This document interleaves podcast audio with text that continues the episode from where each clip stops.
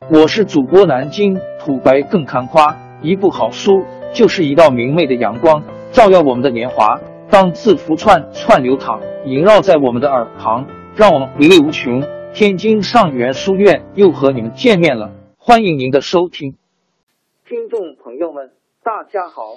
开讲前先打个小广告，作为主播，你们的关注和打赏是对我努力工作认可的结果。谢谢听众，天津上元书院、南京土白更堪夸主播最新专辑《平化祖国华夏上下五千年》终于上线了，一部宏伟巨作。我们的祖先以伟大的创造力、强大的生命力和巨大的凝聚力，世世代代繁衍生息，历尽磨难，从远古走到现在，从蒙昧走向文明。全书共计两百八十三回。作为播客，我劳动我所得，付费的有声书来了，你愿意为此花钱花时间吗？评话中华上下五千年专辑的进度更新按听众的关注和评论而定。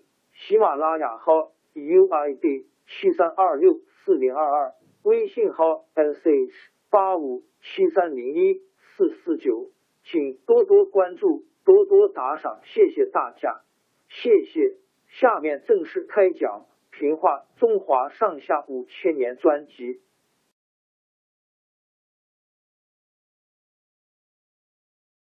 王安石罢相以后，宋神宗还把王安石定下的新法维持了将近十年。公元一零八五年，宋神宗病死，年才十岁的太子。赵旭因 X 即位，就是宋哲宗。哲宗年幼，由他祖母高太后临朝。高太后是一向反对新法的，他一临朝就把反对新法最激烈的司马光召到东京担任宰相。司马光是当时最有名望的大臣，陕州下县金山西下县人。他的名声从他幼小的时候。已经开始传开了。他七岁那年就开始专心读书，无论是大伏暑天或者数九寒冬，他总捧着书不放，有时候连吃饭喝水都忘了。他不但读书用功，而且很机灵。有一次，他跟小伙伴们在后院子里玩耍，院子里有一口大水缸，有个小孩爬到缸沿上，一不小心掉到缸里。缸大水深，眼看那孩子快要没顶了，别的孩子们一见出了事，吓得一面哭喊，一面往外跑，找大人来救。司马光不慌不忙，顺手从地上拾起一块大石块，使尽力气朝水缸砸去。砰的一声，水缸破了，缸里的水流了出来，被淹在水里的小孩也得救了。这件偶然的事情使幼小的司马光出了名。东京和洛阳有人把这件事画成图画，广泛流传。宋神宗在位的时候，司马光担任翰林学士。司马光和王安石本来是要好的朋友，后来王安石主张改革，司马光思想保守，两个人就谈不到一块儿去了。王安石做了宰相以后。提出的一件件改革措施，司马光没有一件不反对。有一次，司马光向宋神宗提出要求取消青苗法，同时以老朋友的资格写了一封信，责备王安石侵犯其他官员的职权，惹是生非，搜刮财富，还拒不接受别人的意见。王安石写了一封回信。对司马光的四条责难针锋相对的做了反驳。信里说：“我受皇上的命令改革法制，怎能说我侵犯别人职权？为国家办事，怎能说我惹是生非？为天下理财，怎能说是搜刮财富？驳斥错误的言论，怎能说拒绝意见？”司马光接到回信，气得要命。但是眼看王安石有皇帝撑腰，也无可奈何。最后，他辞去朝廷职务，离开京城，到了洛阳，表示不愿过问政事，关起门来写书了。原来司马光对历史很有研究，他认为治理国家的人一定要通晓从古以来的历史，从历史中吸取兴盛衰亡的经验教训。他又觉得从上古到五代历史书实在太多，做皇帝的人没有那么多时间看，于是他很早就动手编写一本从战国到五代的史书。宋英宗在位的时候，他把一部分稿子献给朝廷。宋英宗觉得这本书对巩固王朝统治有好处，十分赞赏这项工作，专门为他设立一个编写机构，叫他继续编下去。宋神宗即位以后，司马光又把编好的一部分献给宋神宗。宋神宗并不信司马光的政治主张。但是对司马光编书却十分支持，他把自己年轻时候收藏的二千四百卷书都送给司马光，要他好好完成这部著作，还亲自为这本书起了个书名，叫《资治通鉴》。资治就是能帮助皇帝治理天下的意思。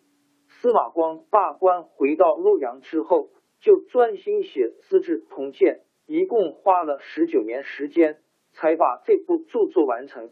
这部书按历史年代编写，从战国时期公元前四百零三年到五代时期公元九百五十九年，记载了一千三百六十二年的历史。为了写这一部巨大篇幅的著作，司马光和他的助手们收集和整理了大量资料，除了采用历代的正史之外，还参看各种历史著作三百多种。据说这部书写成的时候，原稿足足堆放了两间屋子。由于它的材料丰富、剪裁恰当和考证严格，加上文字精炼生动，所以成为我国史学史上最有价值的著作之一。它对于后来的人研究历史提供了比较完备的资料。在整整十九年时间里。司马光把全部精力放在这部著作上面，每天工作到深夜。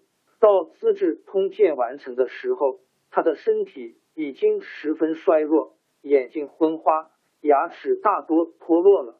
由于他在史学方面做出了贡献，他被认为我国历史上著名的史学家。司马光在洛阳写了十多年书，但是因为他反对新法出了名。一些保守的官员都很记挂他。他虽然口口声声说不谈政治，但是许多人还把他当作真宰相看待。连普通百姓也知道洛阳住着一个司马相公。高太后临朝执政，把司马光召回朝廷。司马光已经是又老又病了，但是他反对王安石新法，却丝毫不肯放松。